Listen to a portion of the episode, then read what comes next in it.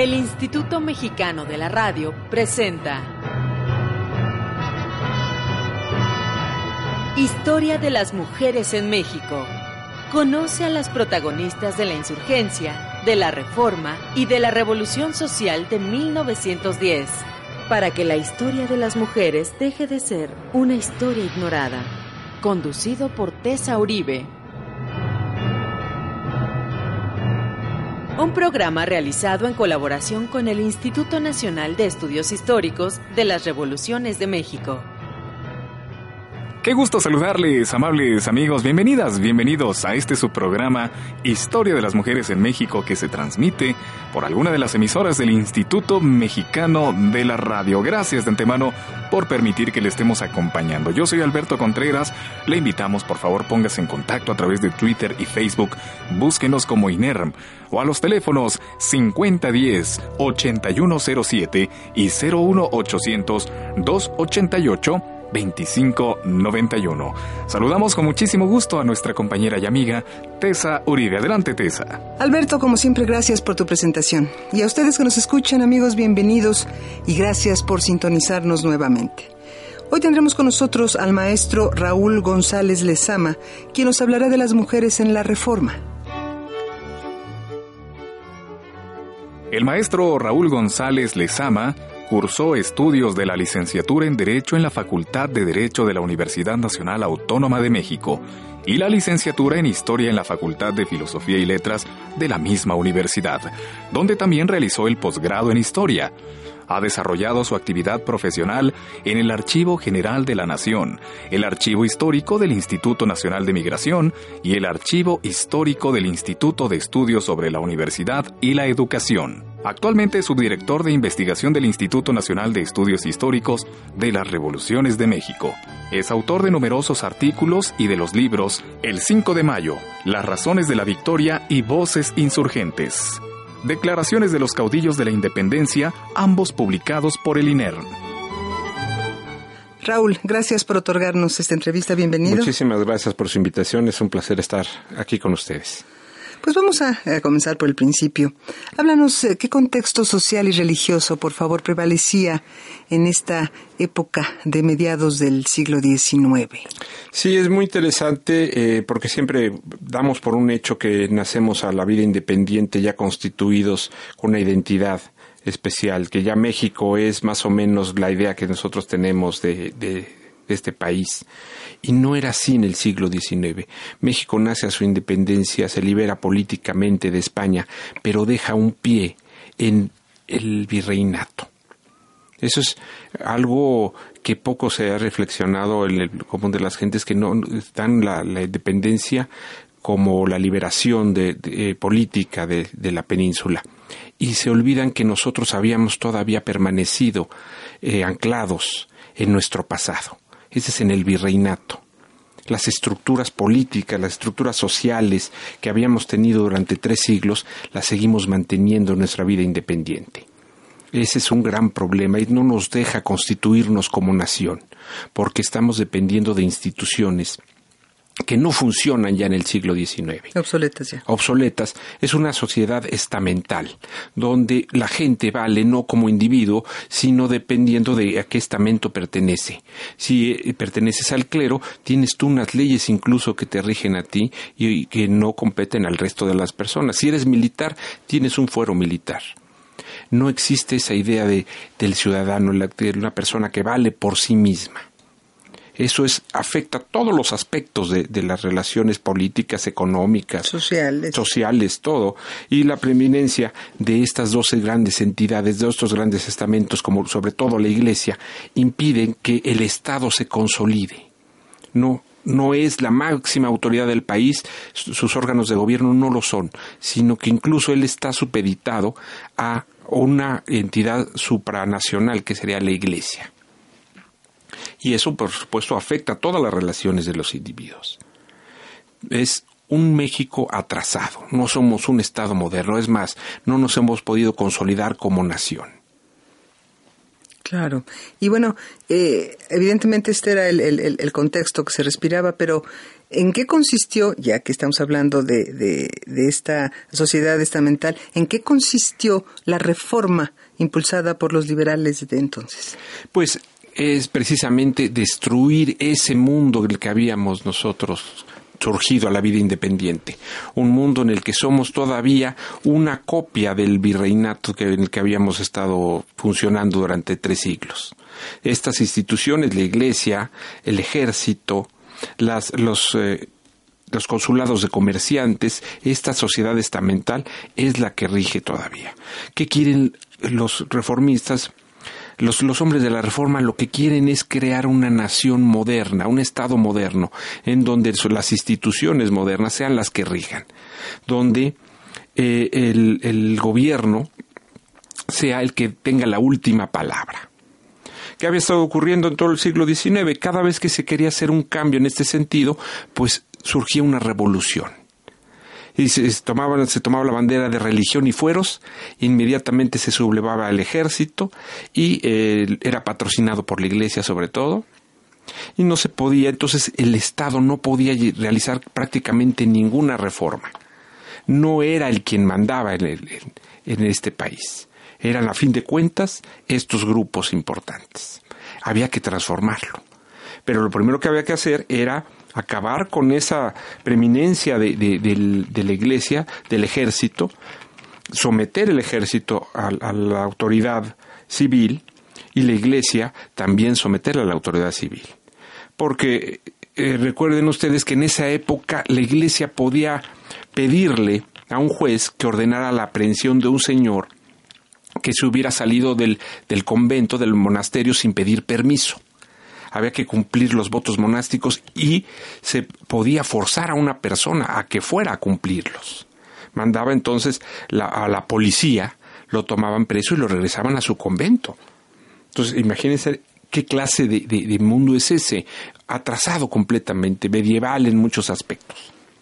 Los hombres de la Reforma quieren transformar eso convertir esto en un Estado laico. Eh, es más, no había libertad religiosa. Nadie libremente podía eh, ejercer la, la, la, la, religión, el culto que deseara. Era solamente existía uno, el católico. Había que transformar eso. Éramos un país muy atrasado. Todos vivíamos en, en, un, dentro de nuestro pequeño grupo al cual pertenecíamos. Si fuéramos comerciantes, por ejemplo, eh, estábamos supeditados a las disposiciones que solamente competían a los comerciantes. Claro. Si queríamos nosotros ejercer otra profesión, nos costaba mucho trabajo, no podíamos hacerlo libremente. Teníamos nosotros que negociar que este, que los gremios, por ejemplo, se nos admitiera para poder ejercer el comercio o la albañilería o qué sé yo. Eh, si nosotros teníamos un litigio con un sacerdote, si le alquilábamos nuestra casa, teníamos que nos, ir nosotros a su tribunal lo mismo que si, le alquilamos la casa a un militar. De hecho, era incluso muy difícil que tuviéramos una casa, porque la mayoría de los bienes raíces estaban siendo eh, eh, copados por la iglesia. Había que entonces que desamortizar incluso los bienes raíces. Y, y, bueno, hablas de, de, todos estos cambios que pedían los hombres de la reforma. Así es. Lo acabas de comentar. Pero ¿qué impacto tuvo aquel movimiento en las mujeres de la reforma? Sí, obviamente una transformación de esos aspectos tan importantes abarcan a toda la sociedad. Y todos los que estamos viviendo en ese momento somos afectados. Nuestra vida tradicional que llevamos tiene que verse, por supuesto, transformada, muy afectada. Eh, por ejemplo, antes de que se diera la Constitución del 57, le hace una ley muy importante que es la ley Lerdo que desamortiza los bienes de la iglesia. Esto es, los obliga a venderlos, no como mucha gente cree que les quitan a la iglesia sus bienes porque eran gente muy malvada y eran unos ateos de lo peor, no. Obligan a la iglesia a que esas propiedades que no son empleadas directamente en su función, las venda.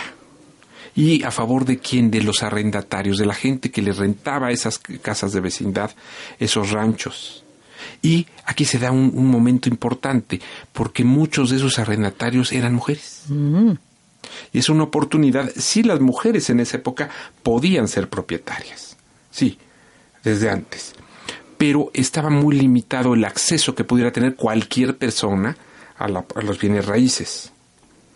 Esta es una oportunidad cuando se amortizan estas, sobre todo las, las casas. muchas mujeres se hacen propietarias de su casita. Y se da una circunstancia especial. Muchas también participan de, de dos formas. Unas legítimamente, queriéndose quedar con la casa que rentan, eh, convirtiendo su renta en lo que sería ahora nuestro hipoteca. Entonces poco a poco abonos entonces en abonos la van pagando, pero muchas de ellas, bueno no muchas, algunas de ellas lo hacen porque quieren ser prestanombres de la iglesia. De hecho, los curas van y las convencen a las que tienen ya muy bien identificadas y les piden que para que no pierda la iglesia esa propiedad, ellas la denuncien.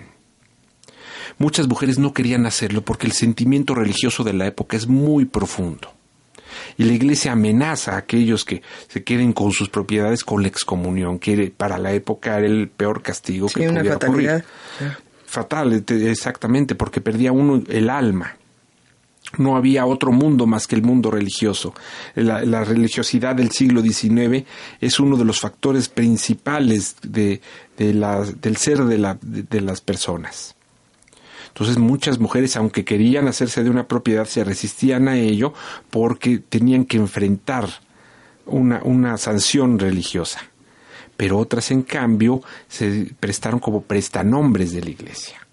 Entonces se dan un eh, bastante interesante la afectación de las mujeres en, en, la reforma. Cambia, tienen que enfrentar, aquellas que quieren su casa, tienen que enfrentar su conciencia. ¿Y hubo consecuencias de estas prestanombres?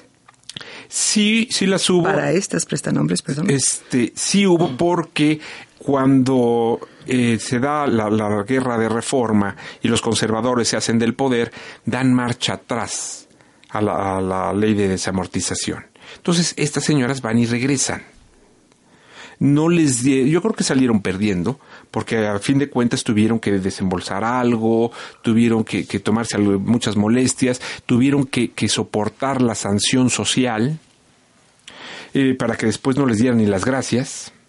Entonces les regresaron, muchas de ellas regresaron a, la, iglesia sus, su casita. Muchas se quedaron con ella, eh, la pelearon, dijeron, perdón, yo la adquirí legítimamente y no la regreso. En esto nos quedamos mientras la regresa uno porque tenemos que hacer un corte. Amigos, no se vayan, regresamos con el maestro Raúl González Lezama para seguir platicando de las mujeres en la reforma. Es correcto, Tessa Uribe, amables amigos. Vamos a una breve pausa. Ya regresamos a este su programa Historia de las Mujeres en México. Le invitamos, por supuesto, a participar con nosotros a través de Twitter y Facebook.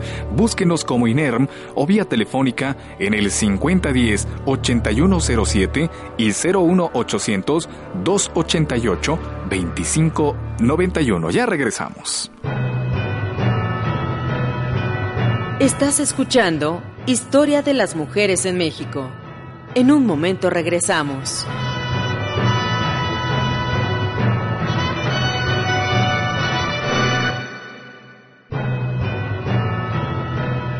Historia de las mujeres en México. Continuamos.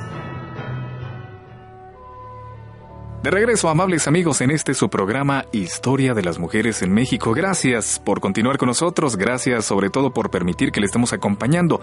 Sígase por favor poniéndose en contacto con nosotros a través del 5010-8107 y 01800-288-2591. Vamos de regreso contigo, Tessa Uribe. Gracias, Beto. Amigos, seguimos con las mujeres en la reforma y con el maestro Raúl González Lezama. Estábamos cerrando en el bloque anterior respecto de las propietarias y de sus consecuencias. A mí me gustaría que nos, que nos comentaras qué fue lo que se discutió en torno a la participación política de las mujeres en aquel Congreso Constituyente realizado entre 1856 y 57.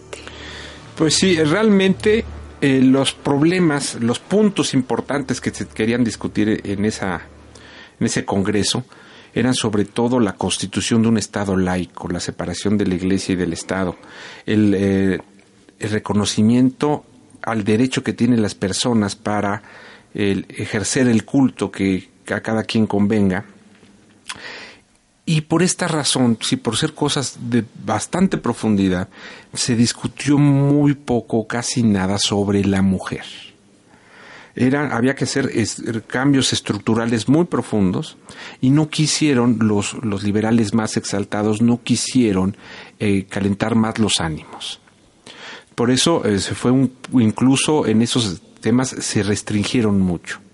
No fue el caso, por ejemplo, de, Ramírez, que se quejaba, que decía, esta no es una verdadera constitución, porque no se toca en el fondo los principales problemas. Él lo veía al revés. Había que partir del individuo para construir la sociedad. Brevemente, tocas a Ramírez, vamos a decirle al público quién fue Ignacio Ramírez. Ignacio Ramírez, un guanajuatense, que muy conocido en, la época, por, sobre todo por su ateísmo, eh, un gran poeta, periodista, defensor de las causas de las mujeres, de los indios, en fin. Bien. Un, liberal ejemplar. Comentas que no se discutió mucho en el Congreso Constituyente, pero de lo que sí se discutió respecto de las mujeres, ¿qué fue? Ah, no, este.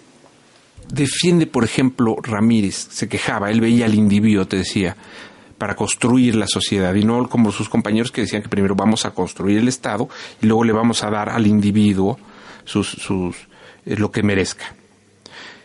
Eh, decía Ramírez, esto no es una constitución, porque la constitución tiene que defender a la gente. Yo en este proyecto, cuando vieron el proyecto, no dice nada sobre los derechos de las mujeres, no dice nada de los derechos de los niños, no dice nada de los hijos ilegítimos, que eran los grandes problemas de la época, los grandes problemas sociales. Eh, Ramírez le concedía a la mujer absoluta igualdad con el hombre. Eh, y es muy interesante porque cuando se habló de la mujer en el, en el Congreso Constituyente, jamás se puso en duda su capacidad intelectual. Yo cuando empecé a investigar estos temas pensé que iba a encontrar mucho eso, que se iba a, regatearle a la mujer su inteligencia. Sí, a poner en tela de juicio. Y si esta no, pues es una menor de edad eh, eterna y, y, que no tiene la capacidad para, para entender cuáles eh, las cuestiones políticas, por qué va a estar eh, ella darle derechos políticos si no los va ni a comprender. Y curiosamente no, jamás se le negó y se le, se le reconocía su inteligencia. El problema fue que se le exaltaba en exceso. Se le reconocía su valor como individuo, su inteligencia e incluso moralmente una superioridad moral sobre la, moralidad del varón. Y ahí es donde se como pretexto o con excusa de eso, se negaba a darle derechos políticos, porque decían la cuestión moral es muy superior a cualquier otra cuestión el individuo. Iba a ser un velo que no le permita.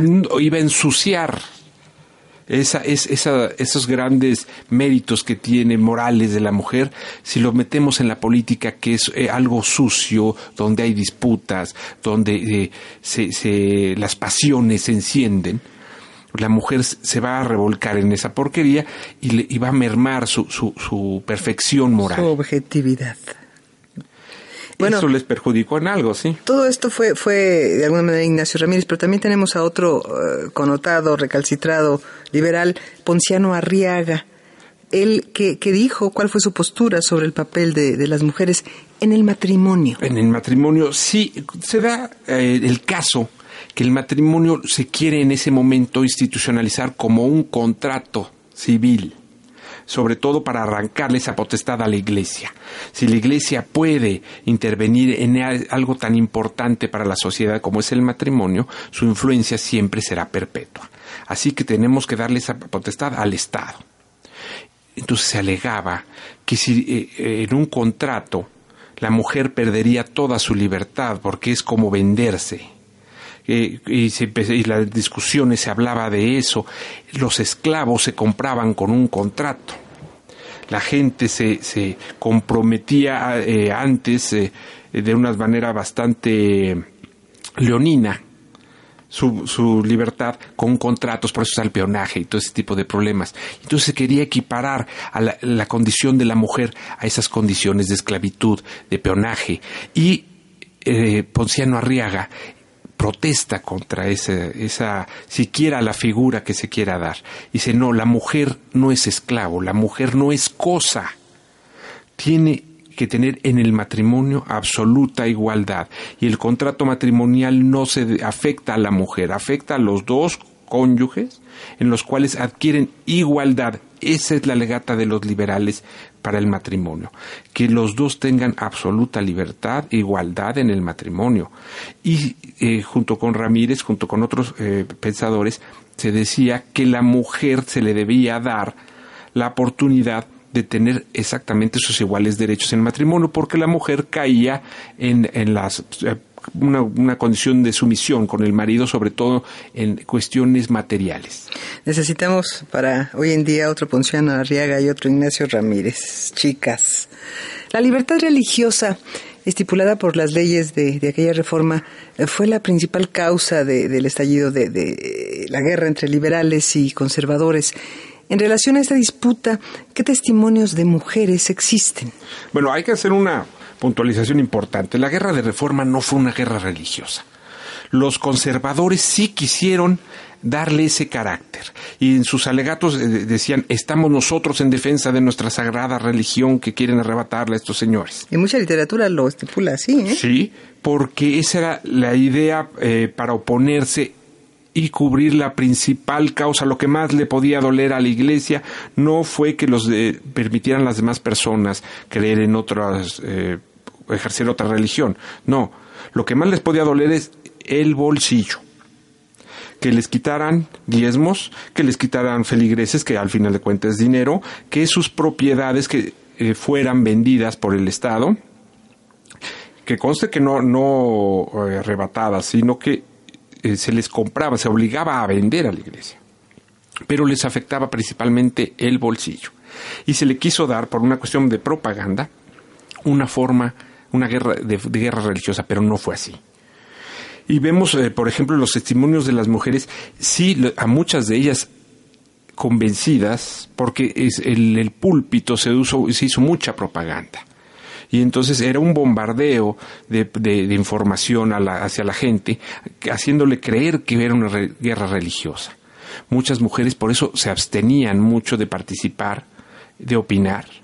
Aquellas, sí, muchas participaron de, en la propaganda, en la difusión de la propaganda de la iglesia. ¿Esa fue su principal participación? No, las mujeres siempre han estado en todos lados y han participado en todos los aspectos. Recordemos nosotros que en los ejércitos mexicanos no pueden funcionar, no podían funcionar si no había mujeres. No existía eh, lo que entendemos ahora, el sistema de intendencia, de administración, no existía. ¿Y quiénes lo llevaban a cabo? Las mujeres. En ese entonces le decían vivanderas, después pasaron a, a conocer como soldaderas, pero siempre un ejército era imposible que funcionara sin mujeres. También participaron como espías, muy pocas, hay que decirlo, eh, también como, eh, eh, ideólogas del uno y otro movimiento y sobre todo participaron auxiliando a la gente. Recordemos que si eran las mujeres su principal atribución ser moralmente superiores, eh, tenían sobre todo eh, sobre sus hombros cargar con la, idea de, la, de la caridad, del cuidar de los débiles, de los necesitados. Eh, por eso, si vemos nosotros las solicitudes de indulto cuando caían presos soldados de otro bando, quienes se dedicaban a pedir por la vida de, de los cautivos eran las mujeres. Eran bien visto que lo hicieran porque estaban ejerciendo una de sus condiciones morales. Una de sus principales atribuciones, cuidar de la religión, del, de la caridad. Del enfermo. Del enfermo, eran las obras de caridad. Así que si lo hacían no eran criticadas. Si las veían cargando un fusil, entonces eran muy criticadas porque estaban rompiendo con su propia naturaleza, con sus propios dones morales, los, los rechazaban y se ensuciaban en esas cosas tan, tan feas pero no así cuando ejercían la caridad, fuera con propios y extraños. Lamentablemente el tiempo se nos va. Yo quisiera que eh, nos dieras una, reflexión final para, para, despedir a tu auditorio. Sí, eh, la reforma es un punto importante, un punto de inflexión, una revolución auténtica en nuestra historia. Hay que comprenderla en todos sus aspectos y uno de ellos es la participación de los individuos que tuvieron en este momento, cómo afectaron sus vidas y, los invito a que estudiemos más estos momentos, estas épocas, las personas, que nos abramos un poquito más nuestro catálogo de, héroes y, y partícipes de estos eventos, porque también hubo niños, hubo mujeres, hubo indios, todos participaron en estos movimientos. Maestro Raúl González Lezama, muchas gracias por tu participación y por acompañarnos en esta emisión de Historia de las Mujeres en México. Ha sido un placer, muchas gracias. Amigos, gracias, hasta la próxima.